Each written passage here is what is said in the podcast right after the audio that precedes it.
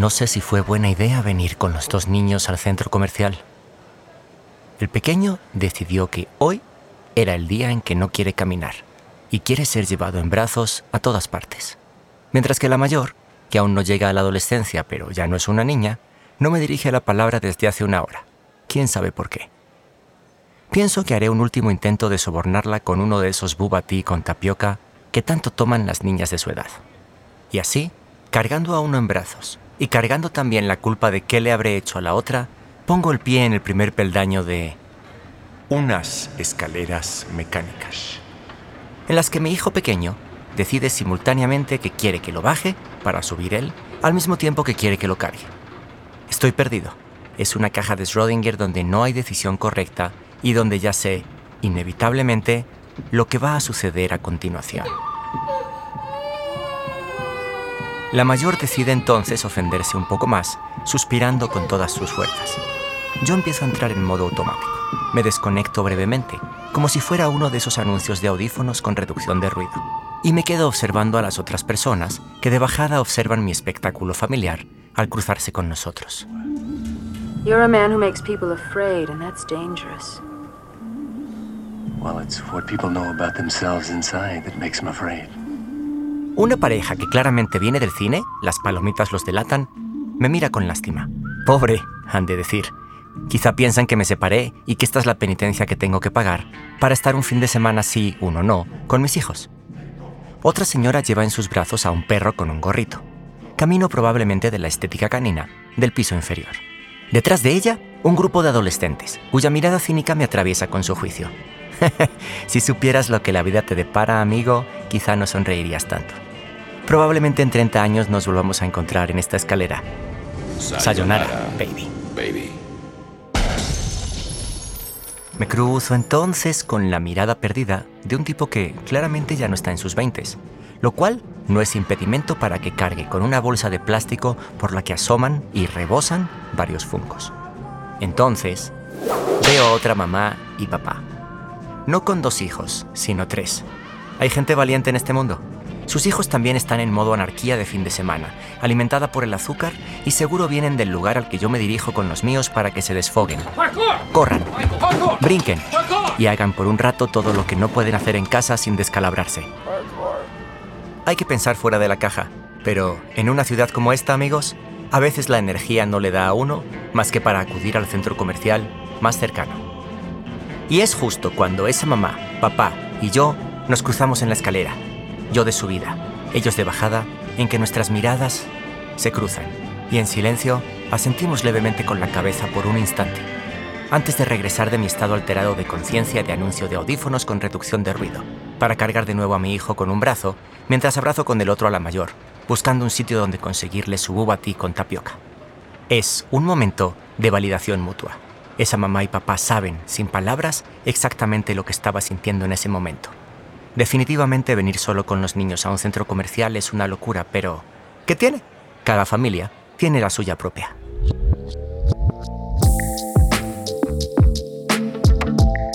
Scripps presenta Más para allá que para acá.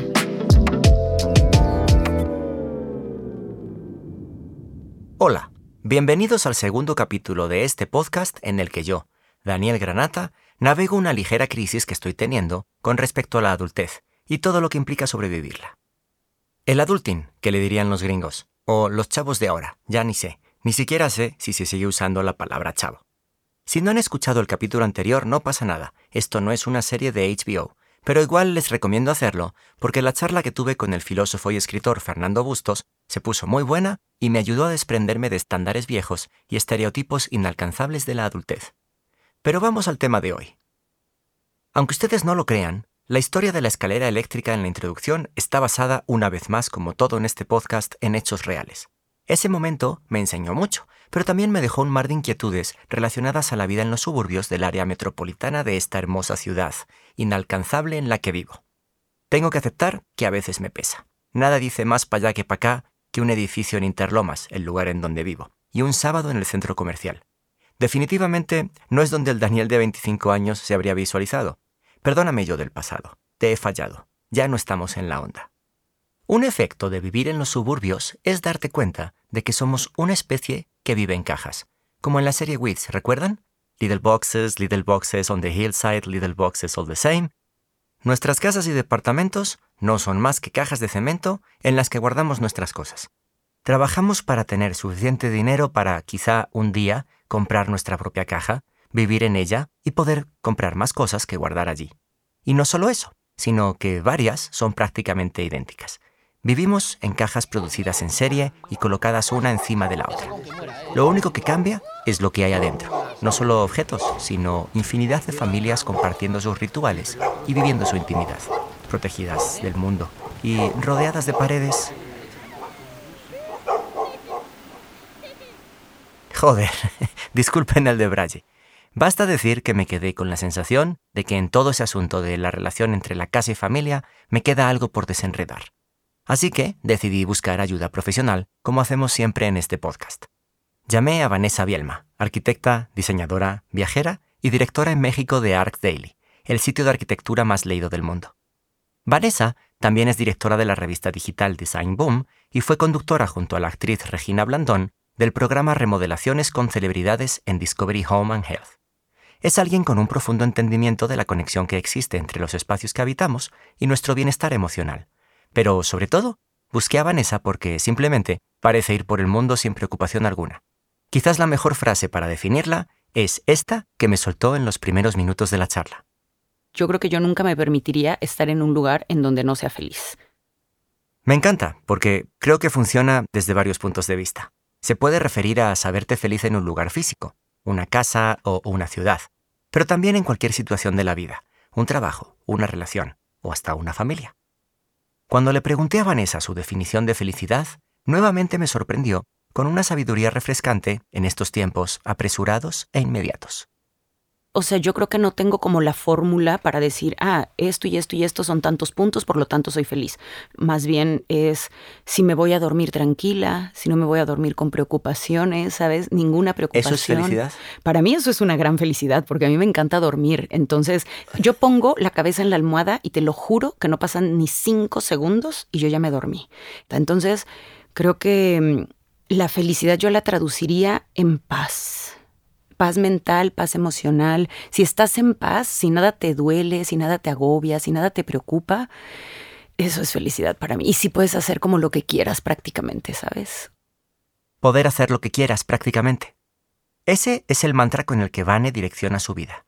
Su perspectiva de la vida me remite a Las leyes de la simplicidad, un libro de uno de mis artistas favoritos, John Maeda.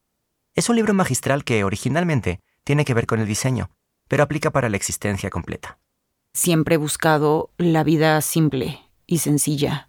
Y de que si así estoy bien, no le muevas. Vanessa es una de las personas que conozco que más fiel es a ese simple propósito de poder hacer lo que quieras, que a todos nos gustaría poder lograr.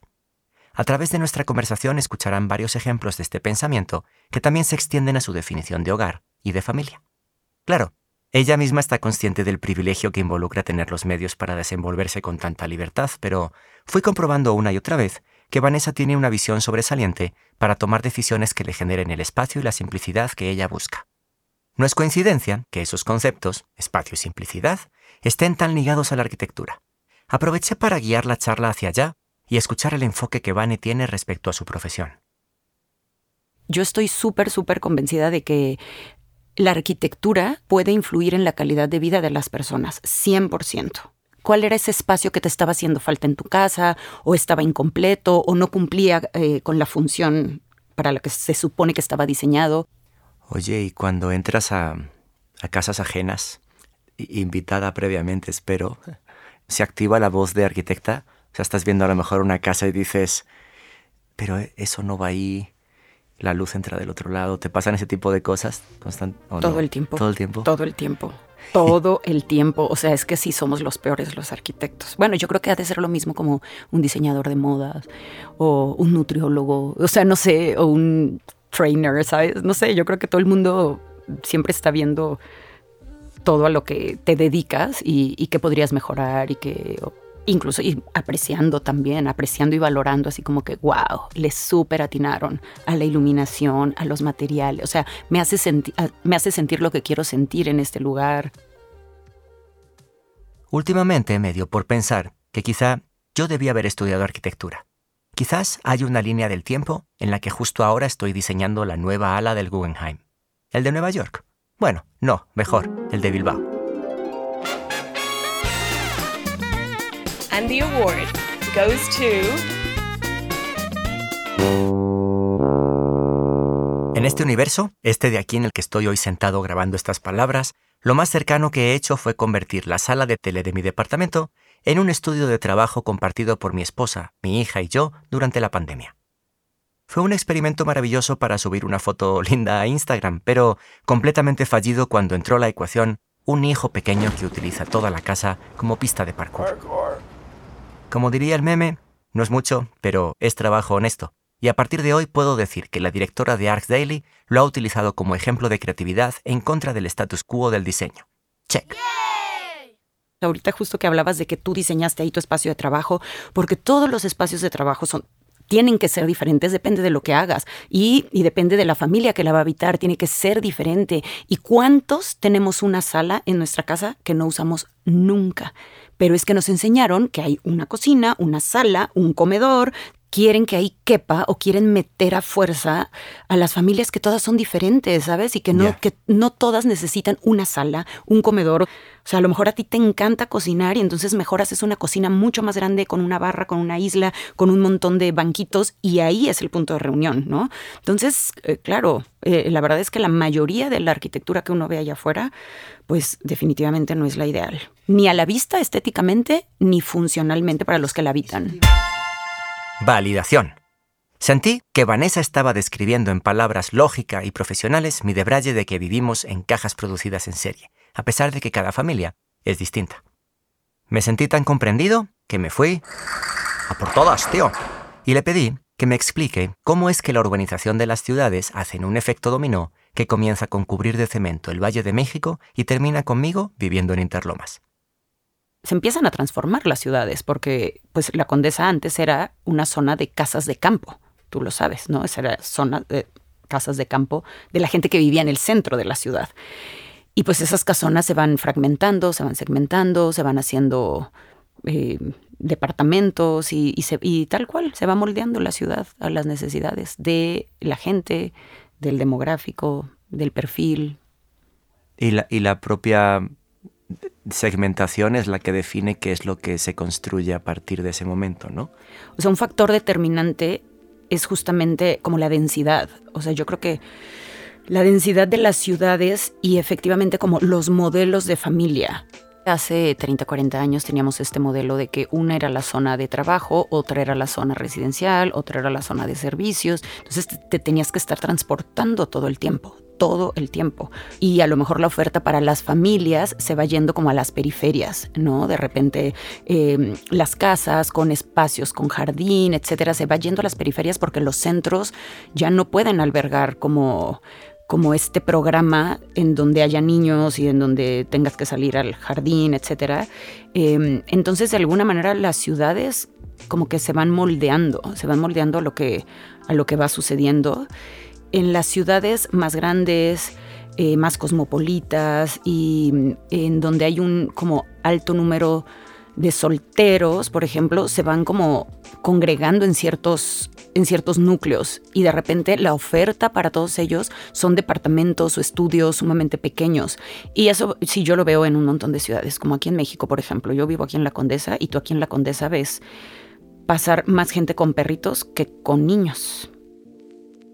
La perrita de Vanessa se llama Shelby. Es una Yorkie muy pequeña, a la que puedes encontrar paseando por la colonia Condesa en la Ciudad de México todas las mañanas. Le pedí a Vane que me contara el proceso personal que la llevó a decidir no tener hijos. A pesar de que creo que vengo de una familia tradicional, ya sabes, papá, mamá, un hermano mayor y yo, y que nunca se divorciaron mis padres, bastante funcional la familia, bastante, porque pues nadie es funcional del todo, pero bastante funcional. En algún momento de la vida sí que me casé, pero los hijos nunca pasaron por mi cabeza. Y además me casé joven, entonces yo decía, ya es algo que pensaré después. O sea, no es como que lo tuve clarísimo desde que tenía ocho años. O sea, me casé porque ya un poco lo que, lo que hemos dicho, ¿no? O sea, como que a todos nos inculcan eh, sistemas tradicionales de vida, ¿no? Y, y como ese camino lineal de que primero estudias, te gradúas, luego te casas, luego tienes hijos, etc. Entonces, digamos que me casé pensando que era lo que tocaba hacer, pero los hijos ni siquiera me pasaron por la mente. Luego vemos, luego vemos, estamos muy jóvenes, luego vemos. Y luego me divorcié porque me di cuenta que no, no era lo mío. Y, o sea, de verdad nunca volvió a pasar por mi mente. Yo admiro muchísimo a las personas que tienen convicciones tan fuertes. Lo que me fascina del caso de Vanessa es que ese statement principal no tiene nada que ver con tener o no hijos, sino con ser siempre fiel a lo que la hace feliz. Pero no creo que tomé la decisión así de no quiero tener hijos, así quiero que sea mi familia, ¿sabes? O sea, fue un ahora no, ahora no. Ahora, no, ahora, no, ahora no. Exactamente así fue, así me fue llevando. Y a la vez, cuando me lo llegaba a cuestionar, yo decía, híjole, es que me gusta un montón mi vida como está, ¿sabes? La disfruto un montón, como que no siento que me hace falta. O sea, yo nunca sentí esa necesidad que yo sé que muchas sí, ¿sabes? Que hasta andan buscando con quién o andan que donadores de esperma o andan que congelando óvulos. O sea, realmente en esa búsqueda, o sea, yo era como, ahora no, ahora no, ahora no. Y cuando sí me lo llegué a cuestionar, no me apetecía, o sea, de verdad no se me antojaba, me gustaba hacer lo que quería cuando quería, en el momento que quería, dormirme a la hora que quería, despertarme a la hora que quería o que quiero todavía.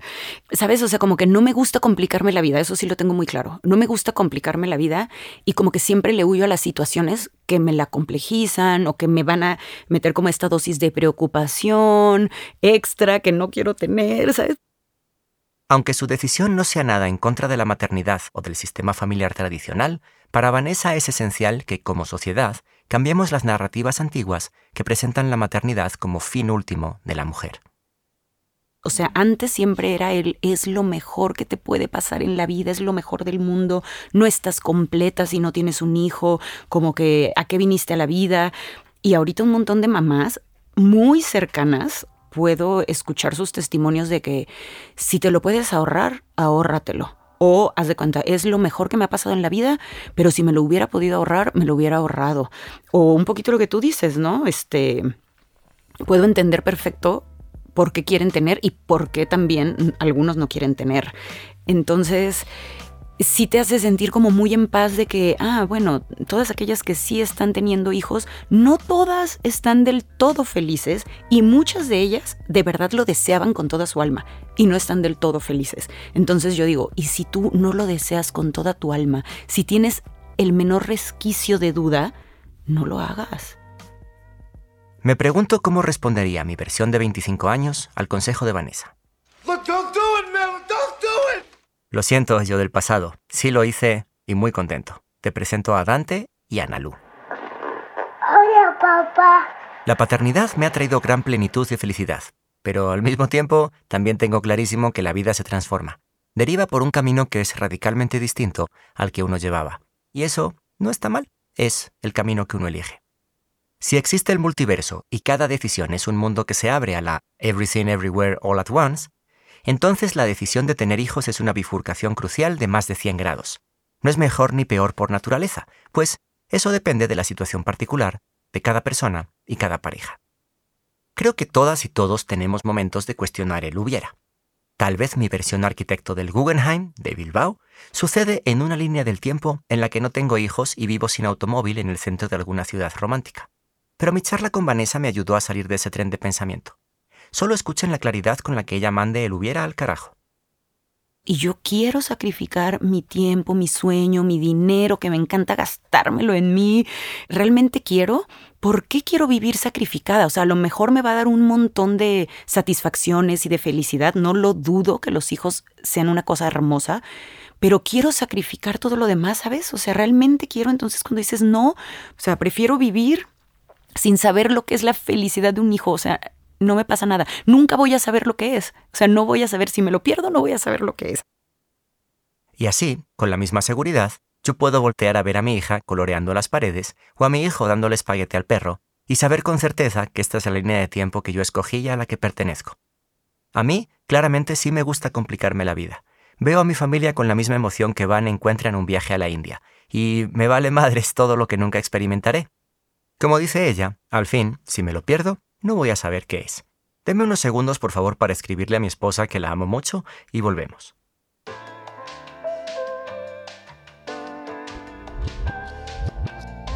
Estás escuchando Más para allá que para acá con Daniel Granata, presentado por Script. Por solo 149 pesos mexicanos, Script te da acceso a millones de libros, audiolibros, podcasts, documentos y más. Prueba la experiencia sin costo durante los primeros 30 días en script.com. Listo, ya estoy de vuelta. Gracias por esperar.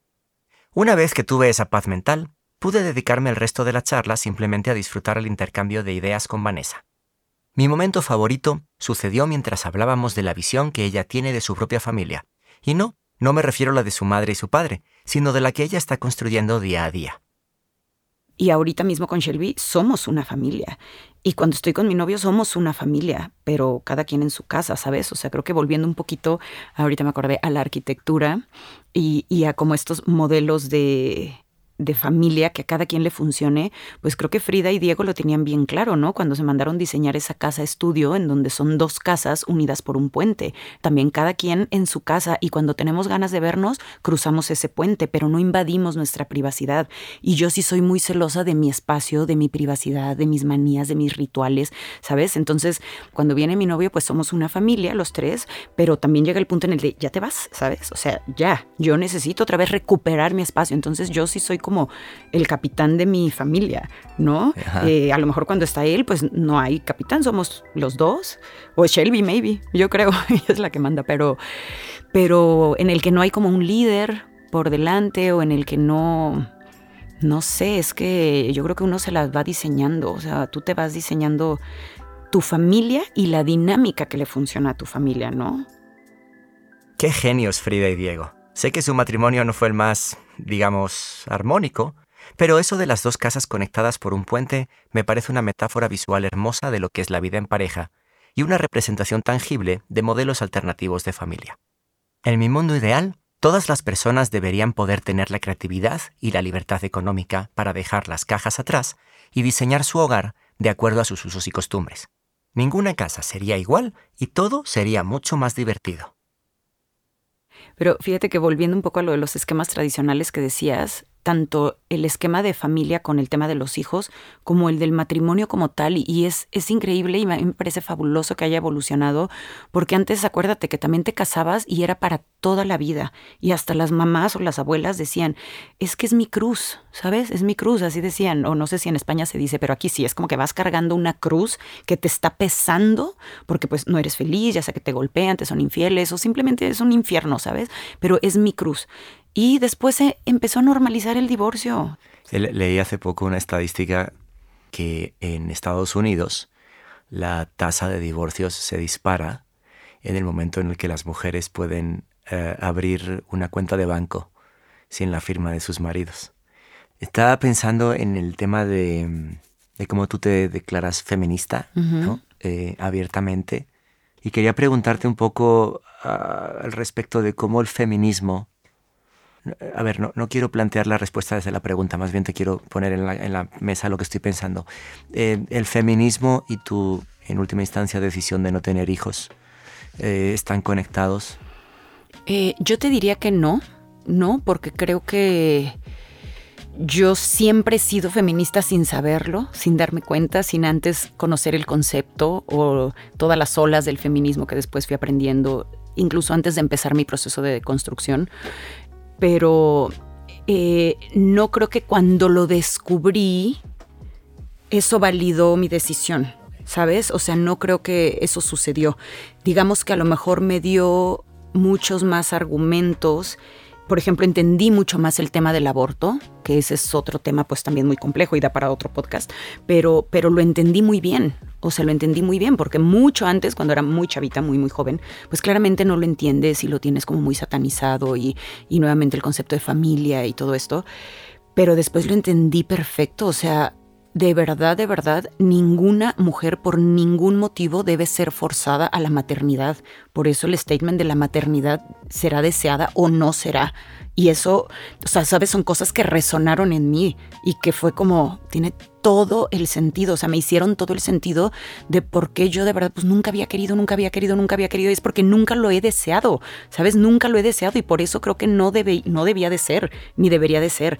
Entonces no es como que me vino a validar, pero sí entendí muchas cosas, me cayeron como muchos veintes y fue como, yo estoy alineada a esto, o sea, las mujeres, y, y como decías al principio, la que decide quedarse en su casa, en la cocina, absolutamente en todo su derecho. De eso se trata el feminismo, de que las mujeres tengan el poder de decidir qué quieren hacer. Que si se quiere quedar en su casa a cocinar todos los días porque eso la hace feliz, ya lo lograste, ¿sabes? Estás haciendo lo que tú quieres. Y la que decide que no quiere tener hijos, también lo lograste. Qué bueno que las mujeres ya puedan tomar esa decisión. Algo que me parece crucial mencionar sobre Vanessa, antes de empezar a despedir este episodio, sí, lo siento, este episodio tiene que llegar al final, pero todavía no, es que seguramente Vanessa sea una de las tías más cool del mundo. Ella dice que recoger las cacas de la Shelby es lo más que puede dar de sí misma a otro ser, pero miente. Tiene una relación muy cercana con sus sobrinas y su sobrino, y no duda en compartir con ellos todo el dinero y tiempo que se ahorra no teniendo hijos. Imagínate que tienes 15 años y tu tía feminista te lleva a hacerte tu primer tatuaje. O que te encante la Fórmula 1 y en el día de tu cumpleaños la tía Vane te sorprende con unos boletos para ir a ver a Verstappen y a Checo Pérez. O, en el caso de la más suertuda de sus sobrinas, con un viaje a Japón.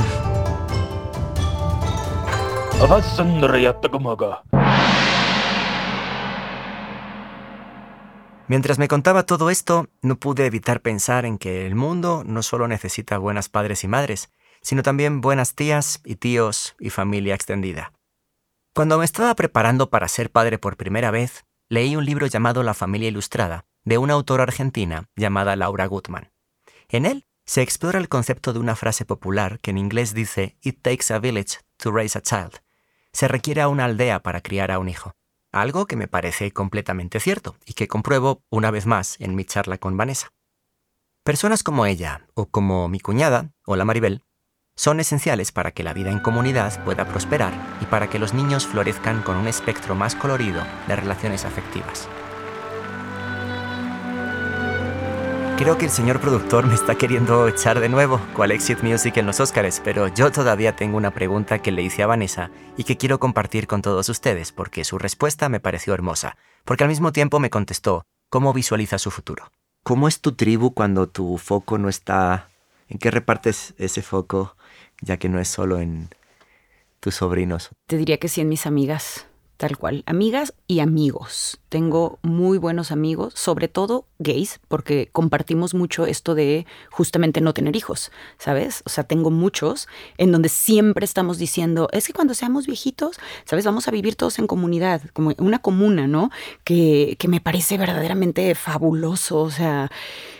Entonces, como que tejer estas redes de amistades que te van a acompañar todo el tiempo y que de alguna manera ven el final de sus días muy parecido, ¿no? Cuando estemos viejitos, ahí nos vamos a empujar la silla juntos y, y de que cada, pero cada quien en su casa, eso siempre lo decimos, es como que cada quien en su casa, pero espacios comunes al centro donde nos veamos para comer, quién sabe qué. O sea, no sé si así va a pasar o no va a pasar, o sea, realmente tampoco me proyecto mucho a futuro, no tengo idea cómo va a ser, porque a mí me gusta que la vida me sorprenda, pero, pero este concepto me encanta. O sea, este concepto me gusta un montón de seguir estando con gente que quieres, que a fin de cuentas es la familia elegida, ¿no? Otra vez armas tu concepto de familia. Se va haciendo la tribu, ¿no? Se va armando. En esta conversación me quedó claro que mi aproximación a la vida es muy distinta a la de Vanessa. Ella piensa fríamente cada decisión para mantener un flujo simple. Yo soy el opuesto. Tomo decisiones y luego ya lidio con ellas. Hace unos meses mi familia adoptó a otro perrito, que sin duda ha agregado complejidad exponencial a nuestro departamento, pero así somos felices. Lo que nos une a Vanessa y a mí es que ambos queremos que la vida nos sorprenda, cada quien a su manera. A Vanessa con todo el espacio que le sobra, a mí con todo el caos que me rodea. Y si la vida me va a sorprender, que lo haga desde Interlomas, porque yo acá estoy contento. Y al carajo con el hubiera. Yo disfruto muchísimo y me lo doy y no tengo culpa. Literal. Qué maravilla, Vanessa. Precioso. Amo. Oye, Vanessa Bielma, ¿dónde te podemos encontrar? Eh, No, aquí en la eh, Condesa no. caminando con Shelby. ¿Y, en, y en los mundos virtuales, en los mundos virtuales, Twitter e Instagram, Vane Bielma. con V, ambas dos, ¿verdad? Exactamente. Ok. Así mero. Muy Ahí. bien. En Oye, TikTok no les digo cómo estoy porque ahí hago pura tontería. Para que busquen. No. Bueno, ha sido muy divertido. Creo que hay un gran, gran, gran material aquí. La verdad me divertí mucho. Qué bueno, ojalá que sí salga buen material. Ha salido buenísimo material. Eh, pero sobre todo estoy muy contento porque te conocí un poquito mejor. Por si no lo escucharon, pueden seguir a Vanessa en Twitter e Instagram como arroba vanebielma, las dos con V. Y por cierto, los dos libros que recomendé hoy, La familia ilustrada de Laura Gutman y Las leyes de la simplicidad de John Maeda, están disponibles en Script. Nos vemos en el próximo capítulo, en el que mi alter ego se da cuenta de que la inteligencia artificial le va a dejar sin trabajo. Gracias por escuchar. Script presentó Más pa' allá que pa' acá, conducido por Daniel Granata, escrito por Daniel Granata y Diego Morales, producido por Iyali García y Santiago Parra en Pedro y el Lobo Studios en la Ciudad de México. Diseño de sonido y mezcla, Santiago Parra, productor ejecutivo, Javier Aceves, Baxter. Hasta la próxima.